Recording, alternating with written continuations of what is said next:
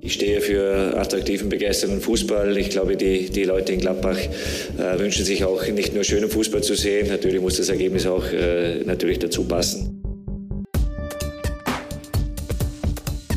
Triumphe, Höhepunkte, auch bittere Niederlagen, Kuriositäten wie den Pfostenbruch.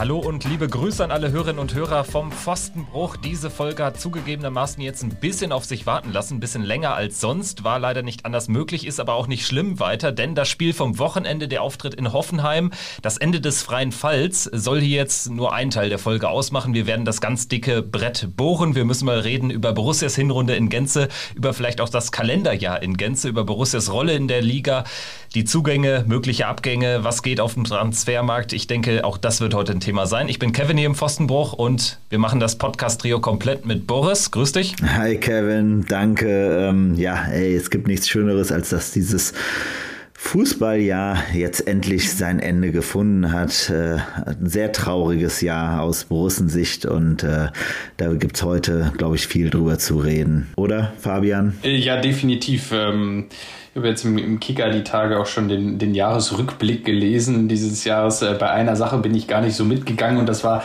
äh, als großes Highlight natürlich diese, diese Champions League-Spiele, äh, die ich gar nicht so positiv in Erinnerung habe, weil die ganze Zeit zu dem Zeitpunkt einfach so turbulent war, dass mir diese Spiele relativ am allerwertesten vorbeigegangen sind, muss ich ganz ehrlich gestehen.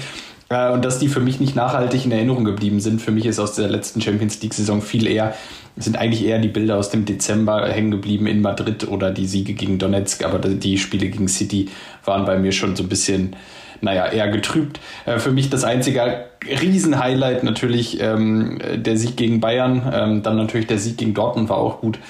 Ähm, und ansonsten war es ein hartes Jahr und ich bin einfach nur froh, dass wir da jetzt einen Haken dran machen können. Und ich würde sagen, wir fangen direkt an mit diesem Hoffenheim-Spiel, dem letzten in 2021. Äh, Endlich ist das Jahr vorbei.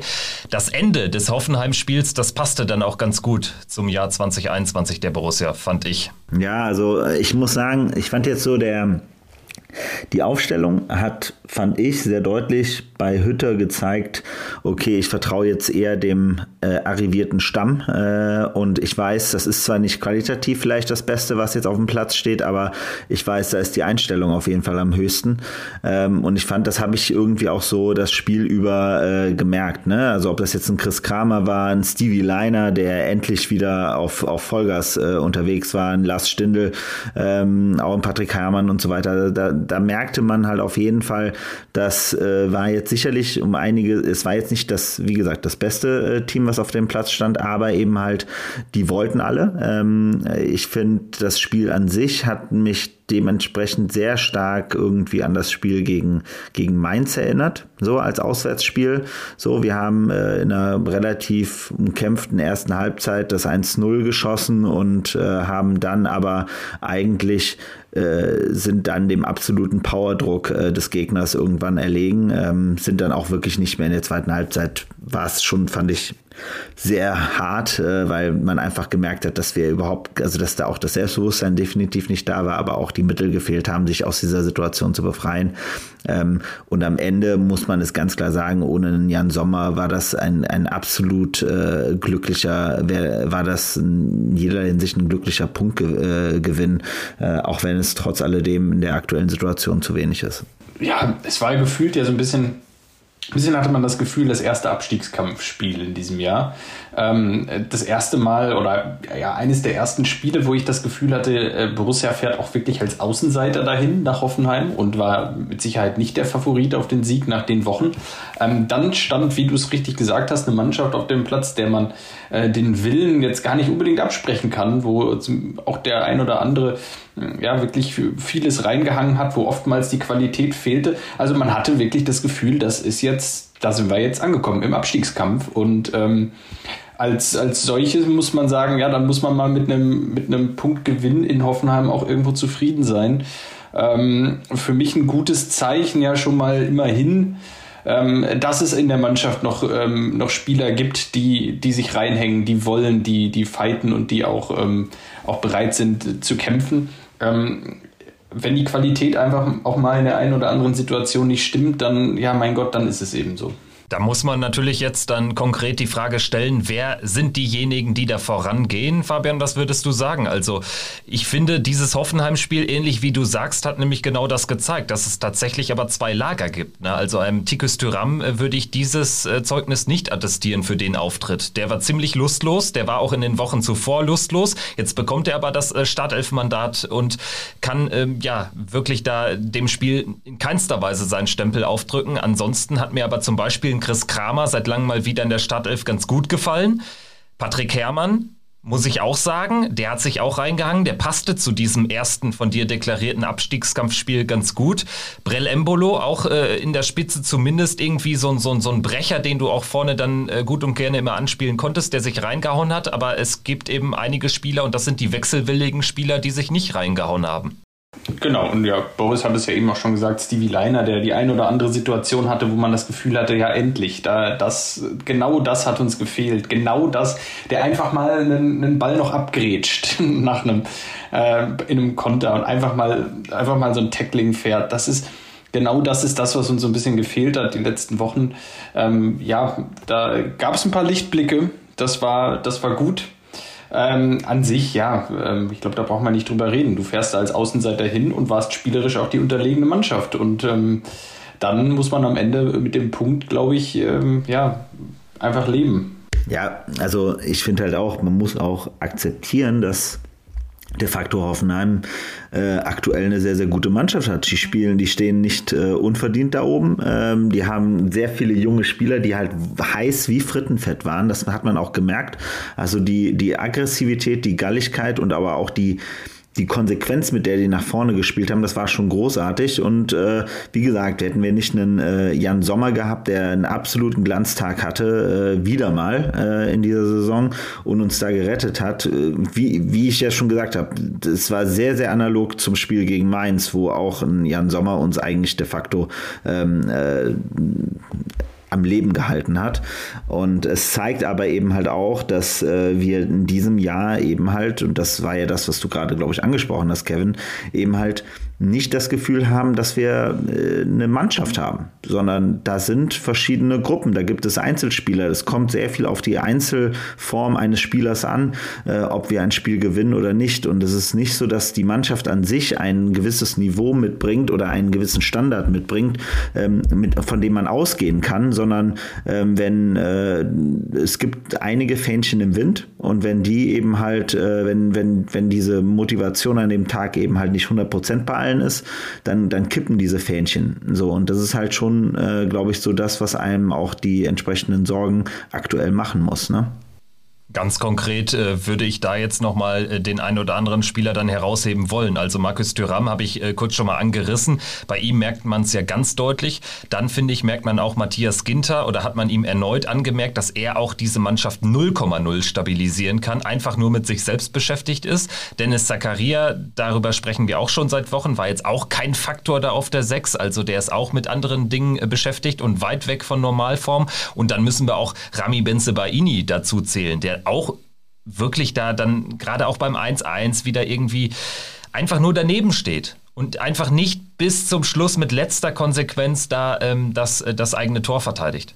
Ja, aber Benzebaini hat aus meiner Sicht einfach nur. Also das, also Benzebaini ist für mich immer so ein Spieler, ähm, der, das ist so ein Fähnchen im Wind, so aus meiner Sicht. Der, ähm, der, der macht grundsätzlich, ja, hat er sonst ein gutes, ich fand, sonst hat er wirklich ein gutes Spiel gemacht. Er hat einen großen Fehler gemacht, da ist das 1-1 passiert und am Ende muss uns bewusst sein, Tore passieren halt wegen Fehlern. So, das glaube ich schon. Aber ähm, aber es ist einfach nur ärgerlich und es bestätigt ja das genau nochmal. Ne? Wir merken einfach, da sind Spieler, die machen halt einfach ähm, grundsätzlich einen guten Job, aber eben halt haben halt auch ihre, machen halt auch ihre Macken. Ich würde halt eben halt nur ganz klar unterstreichen, man sieht, finde ich, einen viel graviereren und gravierenden Unterschied bei Kollegen wie, wie Tyram, ähm, bei äh, Zakaria, bei Ginter, ähm, da, das sind die drei, wo ich gerade die größten Probleme mit habe, weil man gefühlt allen dreien anmerkt, da ist eine gefühlte Handbremse ähm, und da sind wir nicht so konsequent, wie wir es sein müssten. Und ähm, wenn, wenn bei, bei Matthias Ginter finde ich es immer am allerärgerlichsten, weil der sich ja wirklich ähm, ständig hingestellt hat und medial erklärt hat, er möchte endlich Führungsperson sein und er möchte, er möchte, er möchte das ist für mich das Allerschlimmste, wenn jemand etwas möchte, ähm, mach es. So und ähm, da muss man ganz klar sagen, es gibt Spieler, die haben es geschafft, Führungspersönlichkeiten zu werden, ohne auch nur einziges, ein einziges Mal darüber zu reden. Ähm, und da gibt es so Leute, beispielsweise eben halt ist das ein Jan Sommer zum Beispiel, ähm, der halt eine Führungskraft ist, ohne dass er sich da großartig nach vorne stellen muss. Absolut. Ähm, da sehe ich, äh, gebe ich dir, ich dir absolut recht. Also darüber zu sprechen, dass man eine Führungskraft sein möchte, ist ja wirklich, ist ja wirklich irgendwie absurd. Ähm, mach es, äh, gerade im Fußball äh, kann es ja gefühlt so einfach sein, äh, auf dem Platz sowas zu übernehmen. Ja, ähm, also ich bin, ich bin sehr, ja, ich bin sehr gespannt, was jetzt auf uns wartet. Also dieses Spiel hat mir, hat mich irgendwie so ein bisschen äh, ratlos zurückgelassen. So ein bisschen das, was wir ja auch schon, schon die letzten Wochen immer mal angesprochen haben. In der Mannschaft muss es Veränderungen geben. Jetzt sieht man, es gibt einige Spieler, ich glaube, auf die kann man bauen. Auf die kann man auch bauen, wenn man diese Saison über den Abstiegskampf spricht. Und ich glaube, wenn man 19 Punkte aus 17 Spielen hat, dann äh, muss man sich erstmal mit dem Abstiegskampf beschäftigen, äh, zumindest die nächsten Wochen, bevor man äh, irgendwas anderes äh, sagen darf. Ähm, da da geht es jetzt erstmal um nichts anderes, als in, dem, in der Rückrunde ja, eine ähnliche Punktzahl nochmal zu holen, um dann hoffentlich äh, mit dem Abstieg am Ende äh, nichts zu tun zu haben, was dann aber keineswegs sicher ist. Und dafür braucht es den einen oder anderen auch neuen Spieler aus meiner Sicht.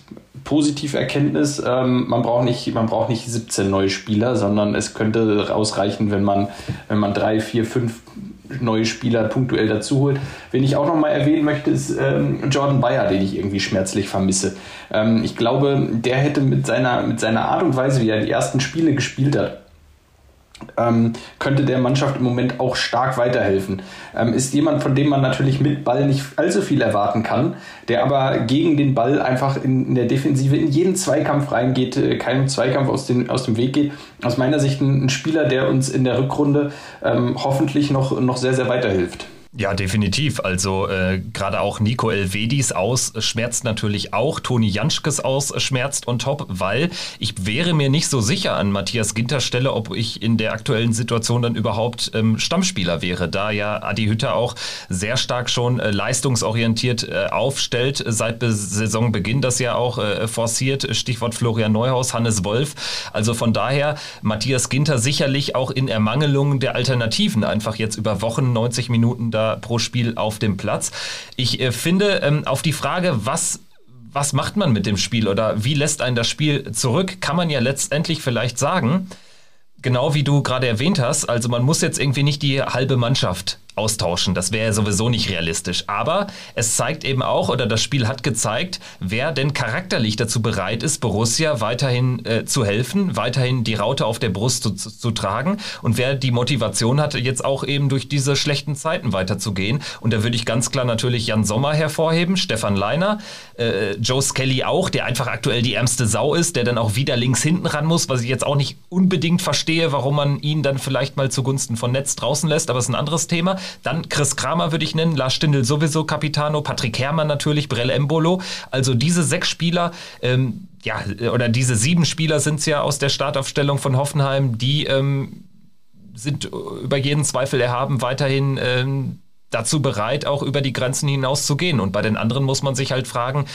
was macht man jetzt im Winter? Ja, ich würde halt noch äh, Manu Kone, ne? Also der, der ist Gott. War nur die Startelf, deswegen. Genau, ja. genau, genau. Sorry, ja. Äh, also genau, das ist halt noch so, wenn, wenn ich mir den neben Joe Skelly äh, ist, ist Manu Kone, Luca Netz, das sind die, die Jungen, die müssen eigentlich, äh, da müssen wir in der, in der Rückrunde hoffen, dass die die Chance bekommen, in Ruhe ihre Schritte zu gehen, ohne zu viel Panik drumherum, ähm, ohne zu viel Last auf ihren Schultern. Das würde ich mir da auf jeden Fall wünschen.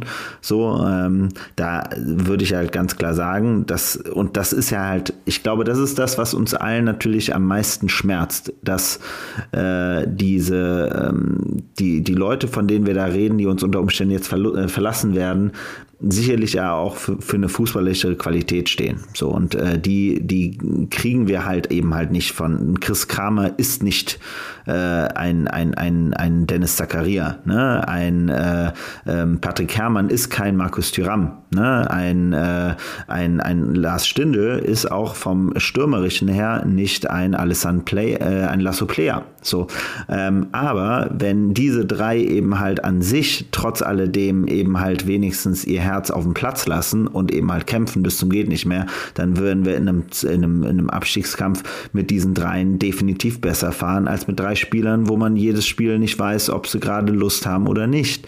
So, und das ist halt schon so etwas, was sicherlich äh, zeigen wird, äh, wie, wie die nächste, also wie diese Rückrunde laufen wird. Und die größte Sorge ist einfach nur, also dass, dass, dass wir einfach unfassbar in einer weiterhin in einer ganz schlechten strategischen Position sind. Und das ist das, was mich ja schon im Sommer gestört hat, dass wir strategisch in einer ganz schlechten Position waren, aus einer Situation, wo wir mit wenig ähm, eingespielten Spielern in die Saison gestartet sind, das Transferfenster sich nicht entwickelt hat, wie wir es wollten und wir jetzt in einem Wintertransferfenster sind, wo wir ganz klar wissen, dass unser Manager nichts mehr hasst als das Wintertransferfenster. Ne? Das haben wir ja über jetzt zehn Jahre teilweise leidvoll erlebt, dass genau im Wintertransferfenster von Borussia Mönchengladbach de facto nichts passiert ist.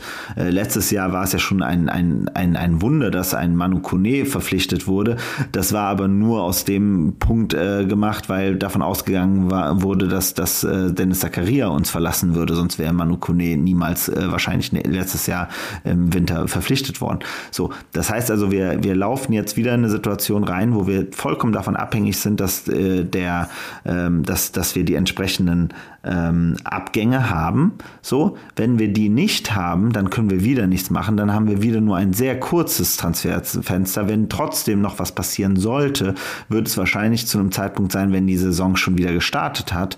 Also das heißt, wir sind einfach, wie gesagt, äh, da sind ganz viele Sachen, wo wir in einer sehr schlechten Position sind, wo unsere Position einfach keine Stärke ist, wie andere Vereine, die jetzt relativ mit einer mit dem mit dem Feld vor sich eben halt aktiv agieren können und Leute auch abgeben können und auch Leute dazu holen können und eine gewisse Mischung schaffen können, müssen wir hoffen, dass endlich jemand Matthias Ginter kauft und endlich jemand Dennis Zakaria kauft und endlich jemand Markus Thuram kauft. So äh, und idealerweise kauft uns noch jemand Alessandro Plea weg. So, das ist aber eben halt nicht garantiert. Ja, Ginter und Zakaria sind ja die, die akutsten Baustellen auf der möglichen Abgangsseite einfach, dadurch, dass ihr Vertrag ausläuft. Oh, übrigens ja auch der von Jordan Bayer, aber das ist natürlich eine andere Situation. Ne?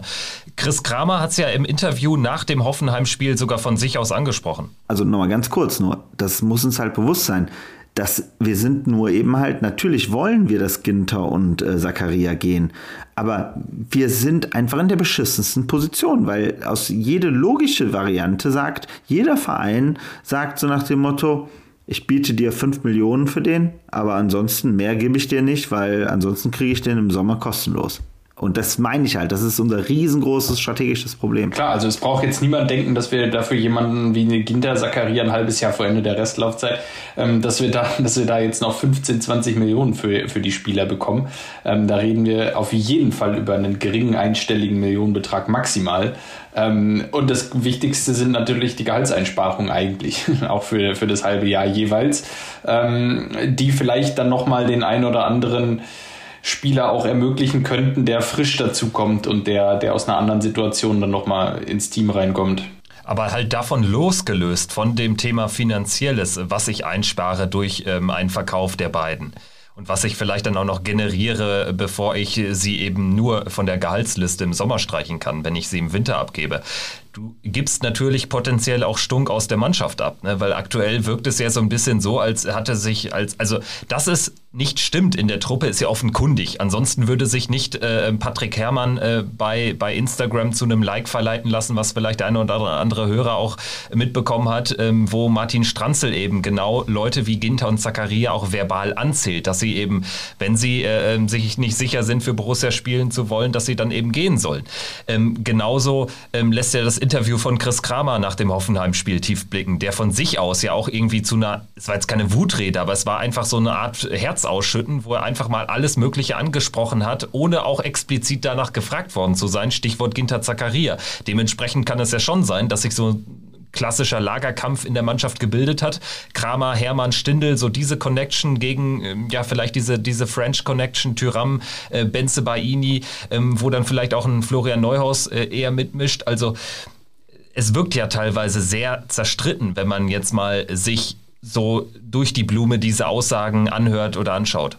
Ja, ich weiß nicht, ob es zerstritten ist. Ne? Das ist ja das Gefährlichste. Das Gefährlichste ist, dass es noch nicht mal zerstritten ist, sondern dass einfach überhaupt gar kein Feuer da ist. Ne? Das ist ja so die größte Gefahr, die ich da in dieser Runde sehe.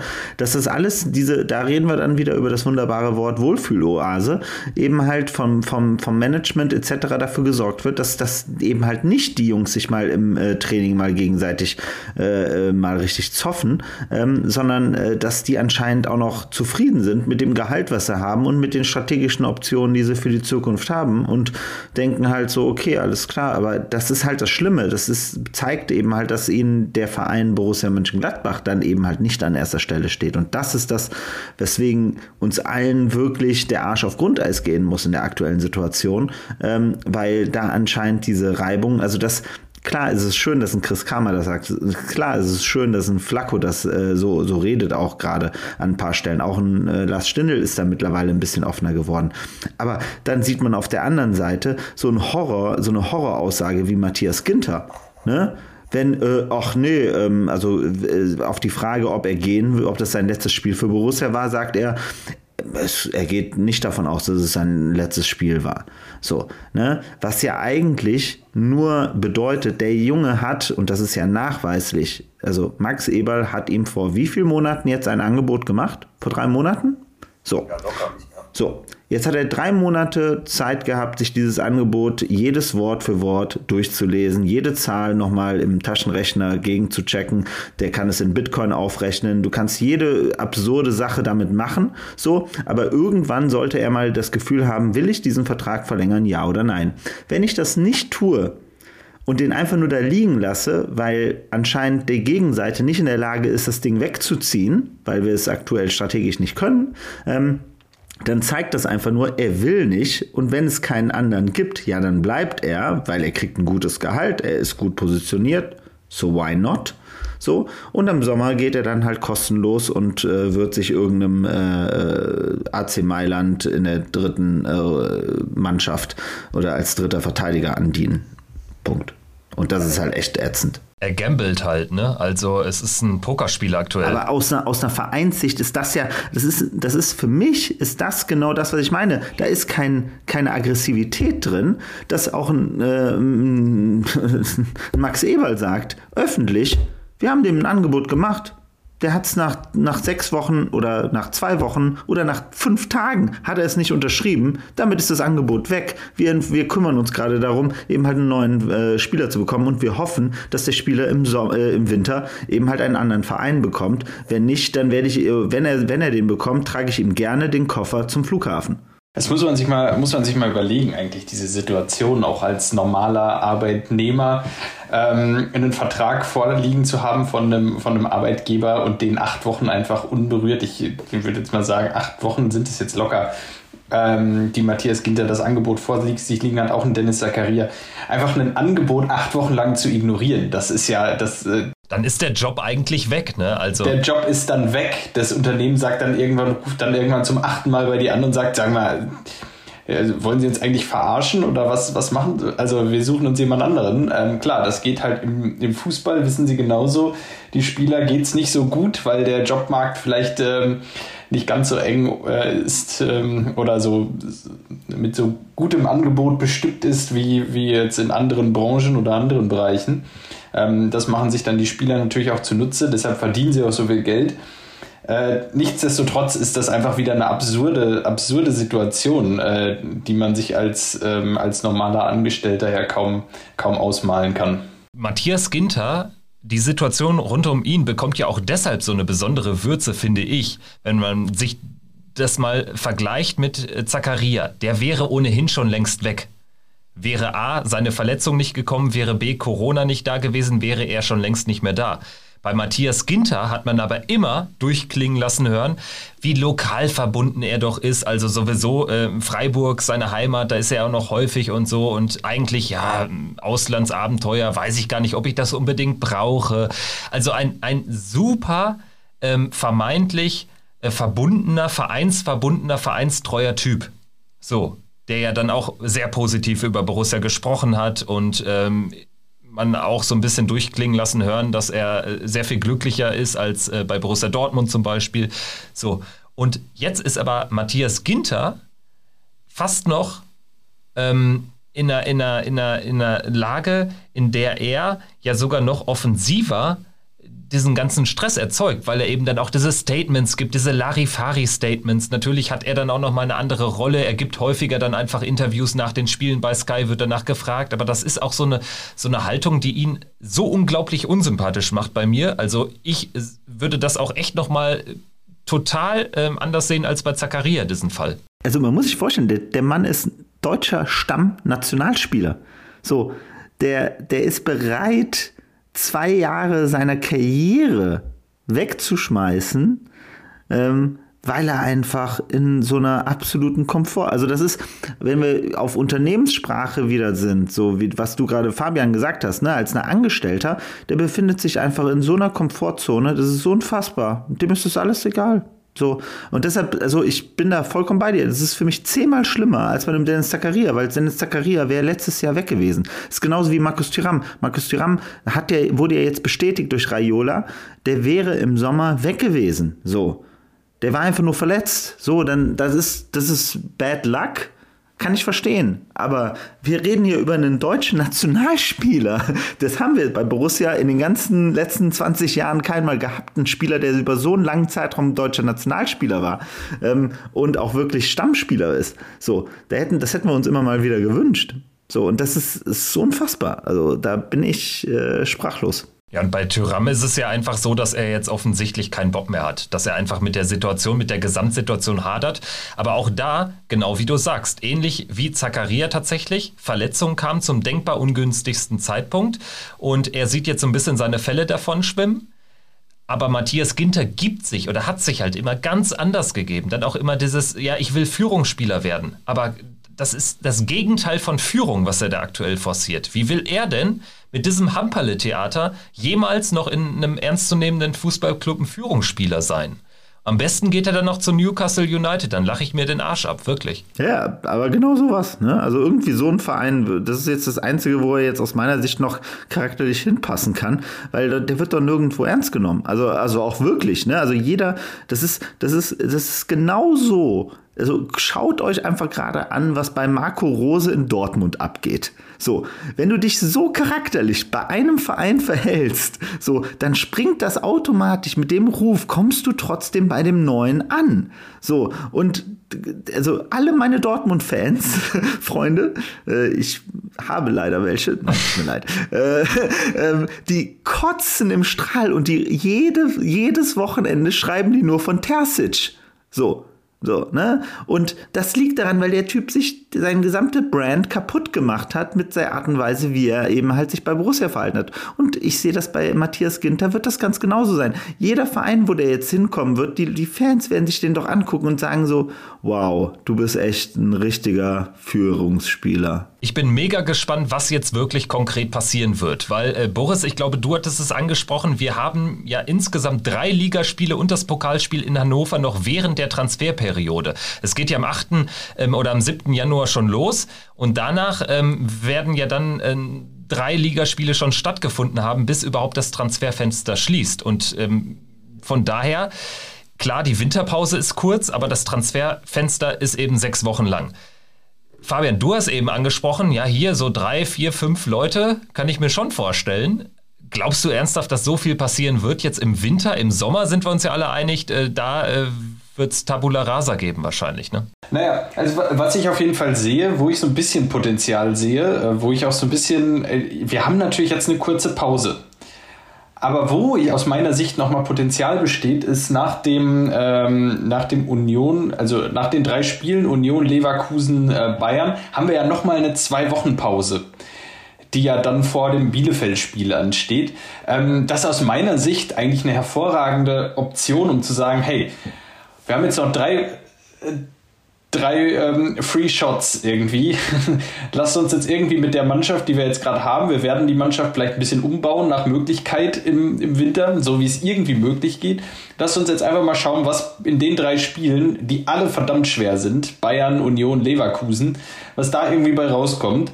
Und dann haben wir hoffentlich nach dem letzten Spiel von den aus dieser Dreier-Serie plus das Pokalspiel in Hannover die Mannschaft auch zusammen, die die Rückrunde bestreitet. Und dann haben wir noch mal eine kleine Vorbereitung dann auf das Spiel gegen Bielefeld. Und ähm, da hoffe ich so ein bisschen drauf, dass da ähm, ja in der Zeit noch mal so ein bisschen eine, ja, die Mannschaft zusammenwächst, die dann besteht die Erfahrung der letzten Transferperioden zeigt ja, dass wir eigentlich nicht so viel erwarten können. Wir können jetzt nicht erwarten, dass sieben Leute gehen und dass, äh, dass fünf Leute kommen. Äh, das, das zeigt jetzt die Erfahrung der letzten Transferperioden und dann meine ich nicht nur die Wintertransferperioden. Auf der anderen Seite, ähm, ich erinnere mich schon, dass wir auch als Borussia und auch unter Max Eberl in den Jahren, in denen es um den Abstieg ging, da haben wir im Winter schon was gemacht. Ähm, da kam 2008, 2009 waren es dann äh, Dante, der kam. Galasek kam doch damals. Galasek kam damals noch, also ähm, Galasek, Dante, ähm, die da kam und äh, zwei Jahre später, als wir in der gleichen Situation wieder kamen, da kam Martin Stranzel. Ähm, Mike Hanke. Und Mike Hanke vor allem. Äh, dann noch ein Michael Fink, glaube ich, wenn ich mich recht erinnere. Wobei das natürlich eher. Oder der war noch da. Das müsste auch dann aber, gewesen sein, aber äh, der hat jetzt keine Spuren hinterlassen, ja, sagen wir so. Der hat keine Spuren hinterlassen, aber, aber einen Martin Stranzel. So, und Martin Stranzel, den würde ich heute nochmal nehmen. Also in zehn Jahre jünger natürlich. Aber ist das eure Meinung auch? Dass, also sollten wir jetzt nach ähm, also lieber ein paar erfahrene Leute holen, zwei, drei, die halt auch schon mal, die auch wissen, wie es ein bisschen in den raueren Gefilden der Liga abgehen kann? Also ich glaube, jetzt konkret als Ersatz für einen ähm, etwaigen Zakaria-Abgang zum Beispiel oder für einen Ginter-Abgang. Ich glaube, da müsste man erstmal schauen. Ich glaube, auf der 6 ist es gar nicht zwingend notwendig, da jetzt nachzulegen. In der Innenverteidigung könnte man dann allerdings gucken, hier, wer hat denn ebenfalls nur noch Vertrag ein halbes Jahr, sodass man quasi die eigene Schwäche in der Verhandlungsposition als Stärke in Verhandlungen mit anderen äh, Vereinen äh, nutzen kann. Und da würde ich mir dann allerdings schon wünschen, dass man guckt, hier, wer kennt vielleicht idealerweise schon die Liga, wer hat trotzdem noch ein bisschen Entwicklungspotenzial. Also ich glaube, so dieses Mentalitätsmäßige, das kommt ja auch nicht nur daher, dass man jetzt irgendwie mindestens 29 Jahre alt ist und irgendwie schon bei Spartak Moskau gespielt hat und bei 1860 München die Knochen hingehalten hat. Aber ähm, trotzdem wenn ich jetzt so lese, wer da so alles im Gespräch ist, das sind ja jetzt auch nur Vollgerüchte, da ist ja noch nichts Stichhaltiges wirklich dabei, dann sind wir da wieder in ähnlichen Gefilden wie eigentlich jetzt zuletzt immer. Also ähm, Frankreich, ähm, England, junge Spieler. Weiß ich jetzt nicht, ob das jetzt unbedingt so sein muss. Also ich würde mir, wenn schon, tatsächlich wünschen, dass es ein, zwei Spieler sind, die irgendwie idealerweise die Liga kennen und die jetzt nicht erst dafür da sind, irgendwie ähm, ein halbes Jahr mitzulaufen, weil ich glaube, dann könnten wir erst recht, wenn da auch noch ein Tyram gehen sollte, dann könnten wir so viele Abgänge jetzt eigentlich auch in der, in der Spieleranzahl kaum verkraften. Also dann dürfte ja nicht äh, viel passieren. Also Zakaria-Abgang könnten wir auffangen. Sicherlich auch irgendwie mit der Innenverteidigung, das würde auch gehen, wenn Ginter dann wirklich jetzt schon weg wäre. Aber gerade so Tyram vorne, da wüsste ich jetzt gerade gar nicht, ähm, ja, wie man dann aufstellen sollte. Also äh, Tyram Player, das sind ja jetzt einige Leute da vorne da, wo man, wo man sich fragt, wollen die jetzt unbedingt noch? Wenn die dann irgendwie alle weg wären auf einmal, hätte man dann auch ein Problem einfach in der Aufstellung. Also ist so eine Mischkalkulation. Das Problem im Sturm ist ja einfach eklatant. Also ich meine, jetzt klar, äh, Embolo hat jetzt zwar getroffen, ähm, nach einer Ecke, muss man auch nochmal kurz betonen, äh, was echt ein Wunder war. Ähm, aber äh, trotz alledem ist das halt einfach jetzt ein Sturm, der gesam die gesamte Offensive von Borussia hat, glaube ich, sieben Tore geschossen. Ne? Also unsere, also hier Player, äh, okay, Tyram hat jetzt gar nichts gemacht, Stendel äh, und, und, und, und, äh, und Embolo. Ähm, also das heißt jetzt, im Endeffekt muss man ganz klar sagen, äh, wir müssen irgendwas in der Offensive tun. Also da ist es mir auch dann vollkommen egal, ne? wenn das eben halt so der Typ äh, Oliver Neuville ist, der vielleicht jetzt auch schon da seine besten Tage grundsätzlich schon mal hinter sich hätte, aber der wenigstens das Tor trifft. Mike Hanke genauso Beispiel, ähm, aber der halt einfach so ein, so ein Glue-Player ist.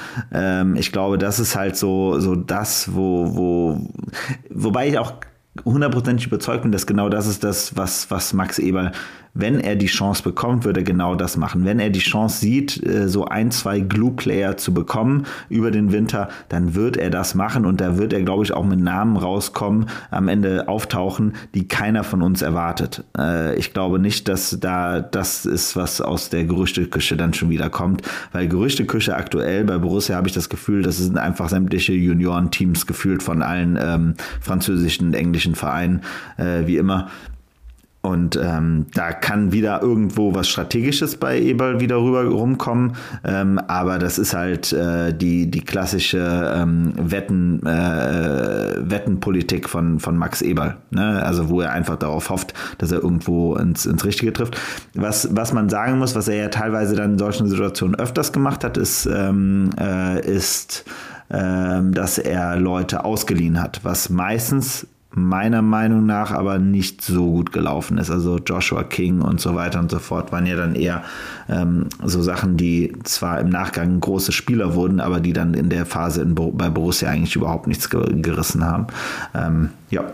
Und trotzdem hat er ja einen ganz guten Track Record, was eben diese Wintertransfers, die dich in Anführungsstrichen direkt weiterbringen sollen. Ähm, da ist ja die Bilanz wirklich gut. Fabian, du hast ja einige Namen angerissen. Würde dir denn jetzt irgendwie jemand oder ein Spielertypus explizit gefallen für Borussia auf der einen oder anderen Position, sofern jetzt wirklich transfermarkttechnisch irgendwas passiert auf der Abgangsseite, weil das muss ja erstmal passieren, damit überhaupt ja, ähm, Gehaltspositionen letztlich frei werden. Ne? Mir, ist, mir ist ein Spieler tatsächlich, wo ich, wo ich äh, den, den ich mir tatsächlich vorstellen könnte, ähm, wo ich sagen würde, den würde ich sofort nehmen. Und das ist ähm, Kevin Schlotterbeck vom SC Freiburg. Es gab mal die Diskussion, dass Kevin Schlotterbeck ähm, ja auch ähm, mit seinem Bruder Nico in einer Mannschaft, dass sie da gar nicht so ganz zufrieden sind, weil sie eigentlich beide dieselbe Position an, anstreben. Beide den linken Innenverteidiger, beides Linksfüße. Und momentan sieht es ja tatsächlich so aus, dass Nico sich festgespielt hat, eine super Hinrunde gespielt hat und Kevin Schlotterbeck hängt so ein bisschen dahinter. Und ich weiß, dass vor der Saison beide mal gesagt haben, dass sie eigentlich diese Situation überhaupt nicht haben wollen, dass sie Konkurrenten um eine Position sind. Äh, dann hatten sie so ein bisschen die Hoffnung, dass einer der beiden ähm, als zentraler Innenverteidiger spielen kann und sie in einer Dreierkette zusammenspielen. Wenn ich das jetzt so ein bisschen richtig verfolgt habe, dann ist das aber nie wirklich passiert. Ähm, und da wäre Kevin Schlotterbeck natürlich jemand, der kennt die Liga, der hat Bundesliga-Erfahrung, der hat mit Union äh, kennengelernt, was es bedeutet, auch in einem Spiel zu kämpfen. Er ist Linksfuß als Innenverteidiger, also könnte hervorragend den linken Innenverteidiger-Part spielen.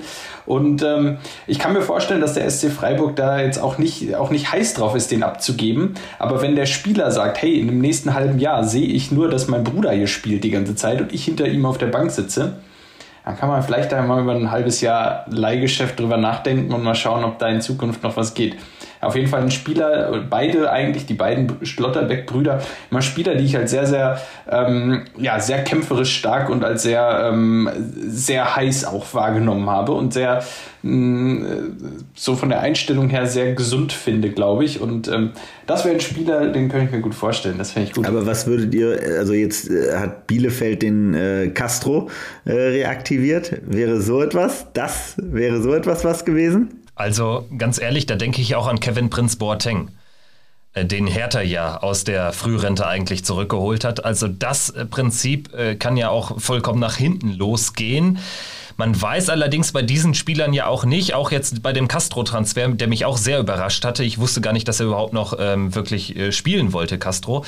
Ähm, was natürlich da auch immer so ein bisschen Sinn der Sache sein kann, dass man einfach nochmal einen auch für die Kabine holt. Aber ganz ehrlich, ne, das ist auch bei Boateng genau der Fall. Das kannst du sagen, was Eben, du ja. willst. Der wird auf dem Platz nie wieder den großen Unterschied machen. Aber, und das macht ja, äh, hat ja Dardai damals schon gesagt, und ich glaube, so wie ich es verstanden habe, ist bei äh, Korkut das jetzt auch nicht anders, ähm, dass äh, der ähm, Boateng da schon derjenige ist, der allen klar macht, Leute, ähm, reißt euch gefälligst den Arsch auf. Ne? Ähm, also, und das finde ich jetzt, also aus einer äh, Ted Lasso-Sicht ist das so der Roy Kent. Ich weiß nicht, ob ihr die Serie gesehen habt, aber das ist halt genauso der, der Typ, äh, ähm, den, den du halt unter Umständen brauchst. Also so einen würde ich mir, um ehrlich zu sein, das wäre ja später mal irgendetwas für einen Lars Stindl oder einen Chris Kramer, aber dafür sind sie jetzt aktuell noch zu sehr im Saft, aber das äh, sind dann so die späteren Rollen, glaube ich, von den beiden bei Borussia.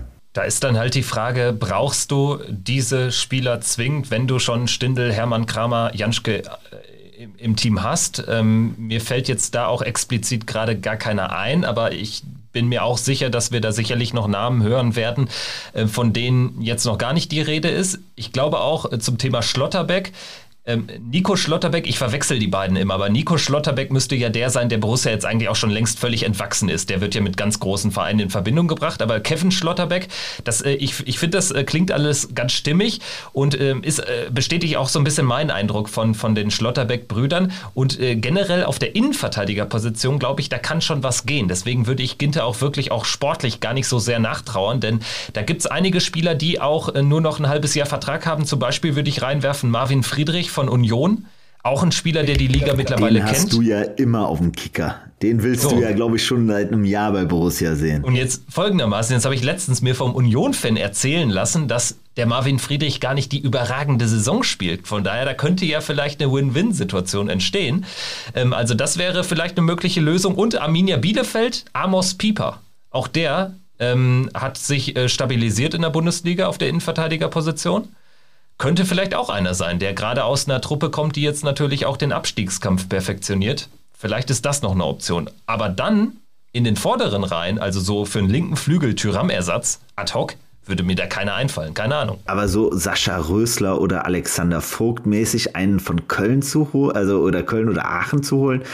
Oh Gott, das, das, da kommen gerade, kommen, ja okay, von Aachen kann man jetzt aktuell nichts mehr holen, äh, äh, au- außer Schulden. Ähm, aber äh, gut, nee, aber das ist halt schon, das, das ist mir gerade noch in den Kopf gekommen, wenn man sich, stellt euch das mal vor. Ich meine, das muss man sich mal vorstellen, sowas haben wir in, äh, in Gladbach echt viele Male gehabt. Echt, das ist so ein Toni Polster, wie der damals zu Borussia gekommen ist. Das kann man sich heute gar nicht mehr vorstellen. Das ist so bitter.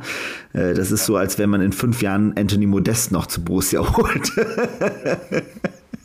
Ja, ja, für, für vorne. Äh, Mir fehlt es vor allem für, für wirklich für die Offensive auch. Also ich meine, wir haben ja eben drüber gesprochen, diese Misere der, der, der Stürmer. Und wir brauchen halt mal jemanden, mal wieder jemanden, der ein Tor schießt.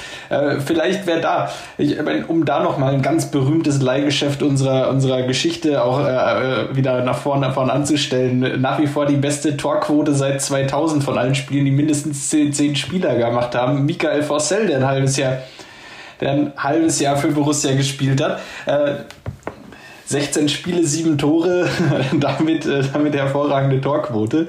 Ähm, ja, jemand, jemand, der einfach diese sieben Tore nochmal verdoppelt, das wäre doch schon Einer was. von den Ähm, so dass- 150 Leihspielern von Chelsea. genau sowas, ja. Wer, wer da jetzt aktuell ja immer wieder genannt wurde, ist dieser Eddie Nketiah von, von Arsenal. ja, genau. Der da, aber da, da, fehlt mir auch irgendwie die Expertise. Also den habe ich äh, vielleicht mal drei Minuten spielen sehen. Aber äh, genau sowas würde natürlich jetzt so vom Alter zu Michael Forssell, zu diesem Transfer passen. Ich meine, wenn Eddie Nketiah kommen würde, sieben Tore schießt, dann hätten wir mit dem Abstiegskampf nichts mehr zu tun. Ganz genau, ja, sowas, sowas. Also wir müssen auf einmal wieder in, in ganz anderen, in ganz anderen Kategorien hier denken. Ähm, ja, vielleicht, ähm, vielleicht ist es das ein oder andere Leihgeschäft, aber für mich ganz, ganz wichtig, äh, viel wichtiger als Qualität, Alter.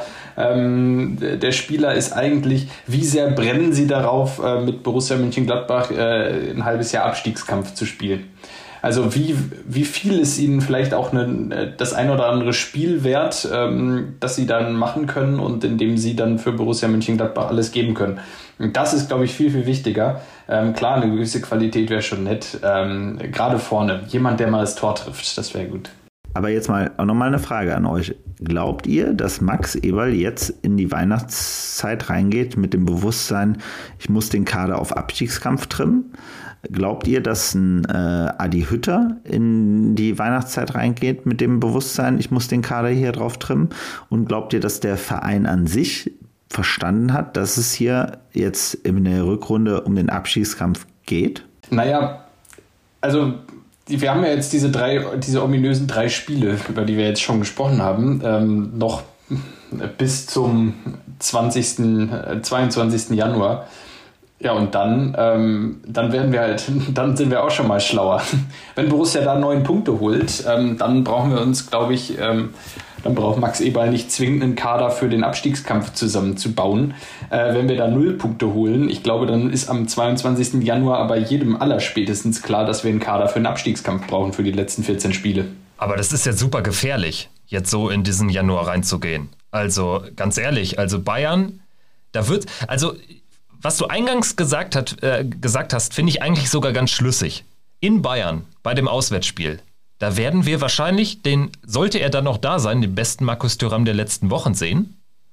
Und den besten Dennis Zakaria. Gegen Leverkusen wahrscheinlich auch noch. Union ist dann allerdings schon so das erste richtige Mentalitätsspiel. So, dann kannst du vielleicht zwei gute Leistungen bringen gegen Bayern und Leverkusen, gehst da trotzdem mit null Punkten raus und dann bist du aber richtig in der Bedrulle. Also ich meine, wir haben nur drei Punkte und das schlechtere Torverhältnis. Vorsprung auf den 17. Platz mittlerweile durch Bielefelds äh, Serie jetzt gegen Ende der Hinrunde. Also ich finde den Gedanken ziemlich gefährlich, um äh, zu Boris Frage zurückzukommen. Ich habe nicht so richtig das Gefühl, dass es angekommen ist, weil sich gerade Adi Hütter in den Aussagen auch noch sehr darauf versteift, auf die Qualität des Kaders. Was mir so ein bisschen ein schlechtes Weihnachtsgefühl gibt, dass man tatsächlich gar nicht so viel macht und äh, Matthias Ginter ja jetzt aktuell auch nicht so wirklich den Wechsel forciert, weil er wahrscheinlich auch, ganz ehrlich, weil er wahrscheinlich auch gerade jetzt äh, zwar die Option hat, verlängern oder nicht, aber jetzt auch nicht die Vereine Schlange stehen im Winter. So. Ich stell dir mal vor, umziehen während der Corona-Phase jetzt noch. Was meinst du, was das an, äh, wie schwierig das ist, da ein richtiges Transportunternehmen unter Corona-Bedingungen zu finden? Also Ach, Matthias Ginter, und der hat auch gerade mit seiner Charity-Aktion, das sind da einfach, das sind andere Prioritäten vielleicht auch. Also, also Kevin, du musst dir das nicht vorstellen, dass für den das wirklich wichtig ist. Ja, wahrscheinlich schon. Dann hast du hier Virus-Variantengebiet, UK. So, ähm, dann willst du wahrscheinlich auch nicht nach News Newcastle jetzt wechseln. Klar, das ist eine, eine ganz äh, diffizile Situation und ich glaube, im Verein so richtig angekommen ist, ist es nicht. Weil dafür ist mir das alles noch ein bisschen zu, zu locker, zu weich gespült. Ich sehe trotzdem oder ich habe trotzdem die Hoffnung, dass man irgendwie so einen Spagat hinkriegt, wie damals Hanke Stranzel mäßig, wo man ja auch zwar Spieler geholt hat, die einem direkt weiterhelfen, die aber natürlich auch eine Perspektive darüber hinaus hatten.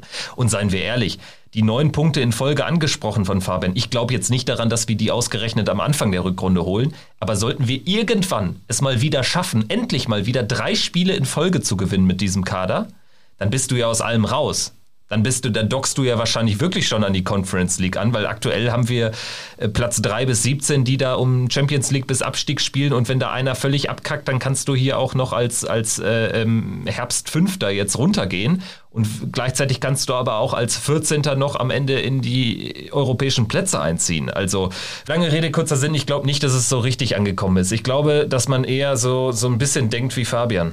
Was nicht per se schlecht sein muss. Aber, also, ne, also, wenn, wenn ich mir das angucke, mein, meine Sicht ist, ich glaube, Hütter ist mega pisst und, und super unzufrieden mit der Situation. Er hätte sich gewünscht, dass er im Sommer schon ein bisschen Handlungsspielraum gehabt hätte. So, sieht jetzt einfach, dass er da echt jetzt in einer sehr schwierigen, also ich finde immer seinen Gesichtsausdruck auch mit seinen Co-Trainern während des Spiels ist jetzt für mich nicht so, dass ich das Gefühl habe, so wow, da ist jetzt totale Happiness äh, und da ist total klare, äh, klarer Wille da, sondern da ist auch schon ein gewisse, gewisser Frust da über die aktuelle Situation des Kaders.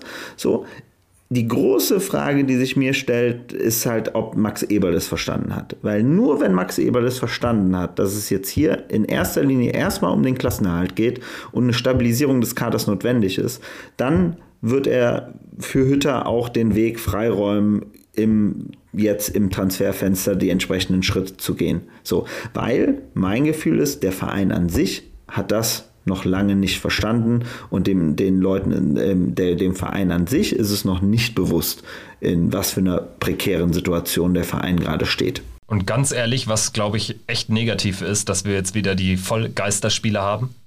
Generell, das war auch schon unter Rose ein Problem, nach dessen Ankündigung, dass da einfach auch kein Druck von aus der Kurve kam. Und das kann gefährlich enden, letztendlich. Ich glaube trotzdem aber nicht, dass wir absteigen. Das sehe ich einfach nicht.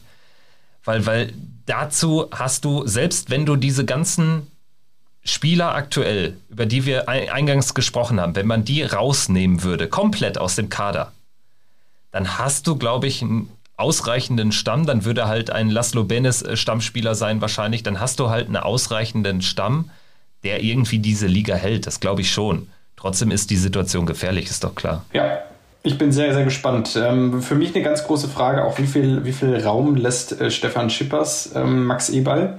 Ähm, wie sehr ist da der Druck von der, auf der finanziellen Seite? Sagten Stefan Schippers, Moment mal, Max, äh, selbst wenn du, selbst wenn du hier Zakaria und ähm, Ginter im, im Winter abgibst, ähm, dann brauchst du dir keine Illusionen machen, dass wir irgendeinen neuen Spieler verpflichten können. Ähm, so, selbst dann können wir uns keinen leisten.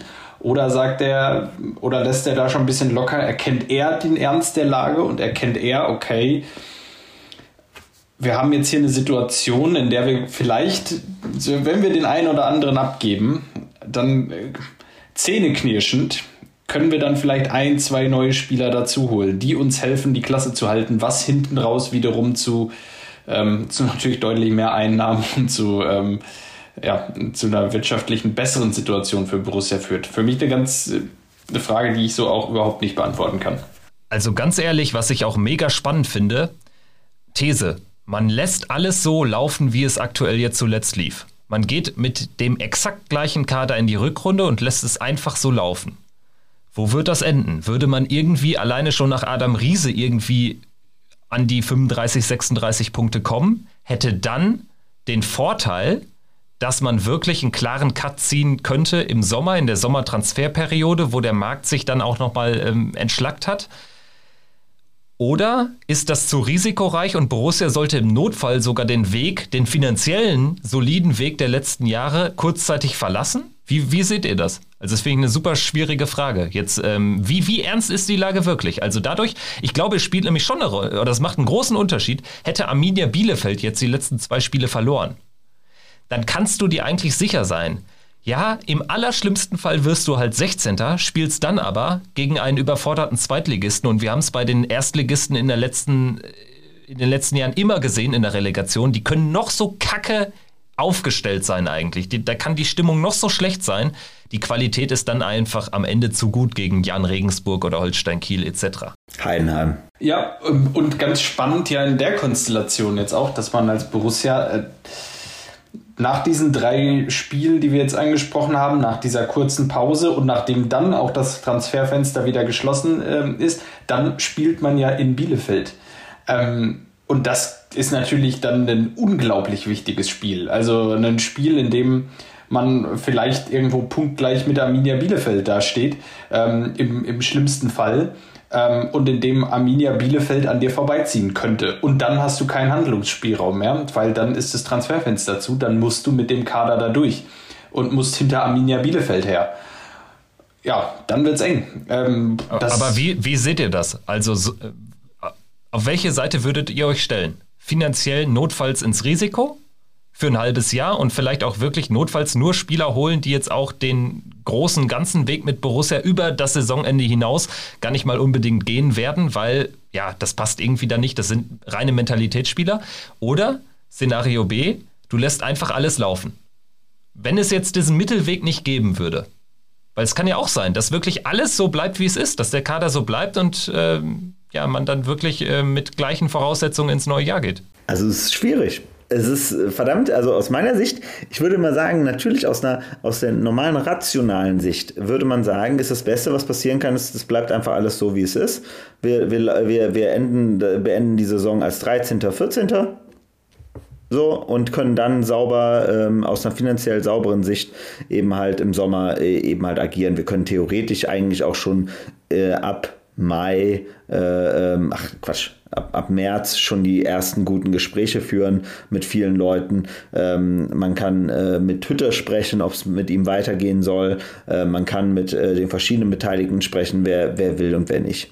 So, ähm, das wäre sicherlich aus einer wahrscheinlich finanziellen Sicht und unter Abwägung der Qualität des Kaders sicherlich die, die, äh, die richtige Variante.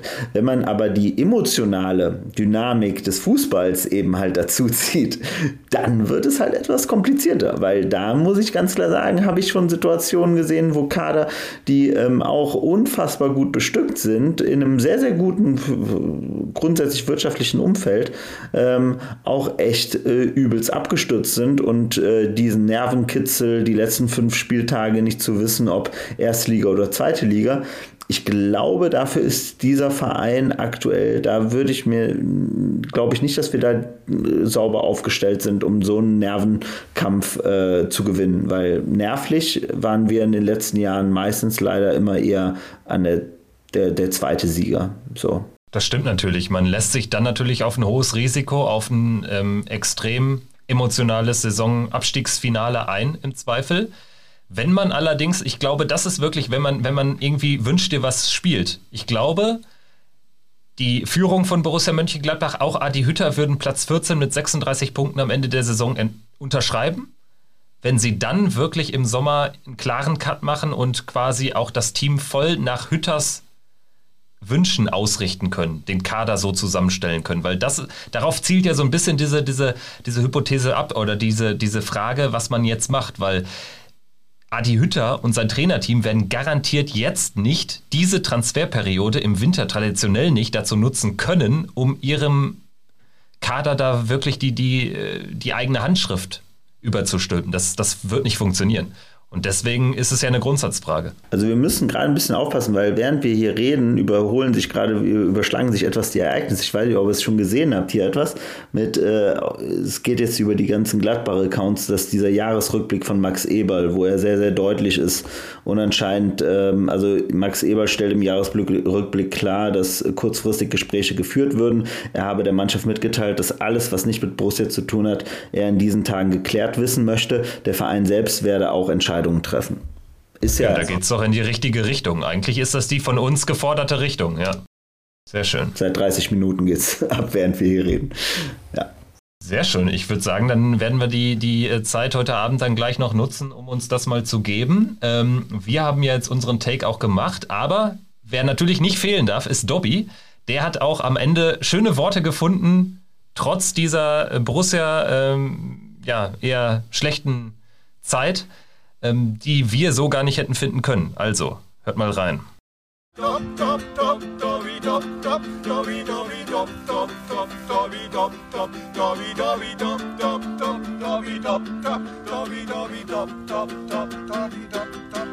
Das letzte Spiel 2021 und endlich mal hat Borussia mal ein bisschen wieder Kampf, Ehrgeiz, Willen gezeigt.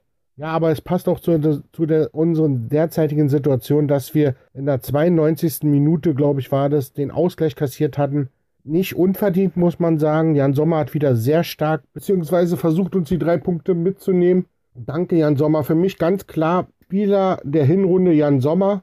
Mit ein paar Lichtblicke. Wir haben gute Spiele gehabt, einige wenige. Wir hatten katastrophale Spiele. Ja, jetzt heißt es Akku voll wieder aufladen. Ich bleibe dabei, 19 Punkte, die 40-Punkte-Marke so schnell wie möglich erreichen, um nichts mit dem Abstieg zu tun zu haben. Und dann heißt es wieder im neuen Jahr voll angreifen. Die Spieler, die wechseln wollen, sollen wechseln. Bitte geht. Wer Borussia nicht im Herzen hat und meint, er verdient woanders viel, viel mehr, der soll gehen. Interessiert einen nicht mehr. Man hat auch gesehen, dass Spieler wie Patrick Herrmann, Christoph Kramer die einfach mal für den Verein brennen und dann dementsprechend auf dem Platz stehen, da auch alles geben. Und solche Spieler, denke ich mal, brauchen wir in unserer momentanen Situation. In diesem Sinne, ich wünsche allen Zuhörern vom Pfostenbruch, ich wünsche Kevin, Boris, ich wünsche Fabi, Ich wünsche euch einfach allen ein schönes Weihnachtsfest, einen guten Rutsch ins neue Jahr. Passt auf euch auf, bleibt gesund. In diesem Sinne, Arrivederci, bis im nächsten Jahr. Euer Dobby. Ja, danke schön, Dobby. Und tatsächlich spricht er natürlich richtigerweise jetzt auch Weihnachten an. Also eigentlich sollten wir besinnlich jetzt in die nächsten Tage gehen, aber Borussia macht es uns schwer. Ja, aber es ging runter wie Öl, Dobby. Vielen Dank. Vielen Dank, Dobby. Dir natürlich auch äh, schöne Weihnachtszeit, äh, guten Rutsch und ein hoffentlich erfolgreicheres Jahr für Borussia. In diesem Sinne, dann lassen wir mal die nächsten Wochen auf uns zukommen. Wir sind gespannt, was da jetzt noch so alles passieren wird oder auch nicht in dieser Wintertransferperiode. Und es geht ja dann auch schon Anfang Januar, am 2. Januar-Wochenende los mit der Rückrunde und dem Gastspiel bei Bayern München. Da können wir ja vielleicht wieder ein 5-0 an den Start bringen. Also, in diesem Sinne, danke fürs Zuhören und äh, frohe, besinnliche Feiertage und einen guten Rutsch. Macht's gut. Bis dahin. Ciao. Ciao. Ciao, ciao. Triumphe, Höhepunkte, auch bittere Niederlagen, Kuriositäten wie den Pfostenbruch.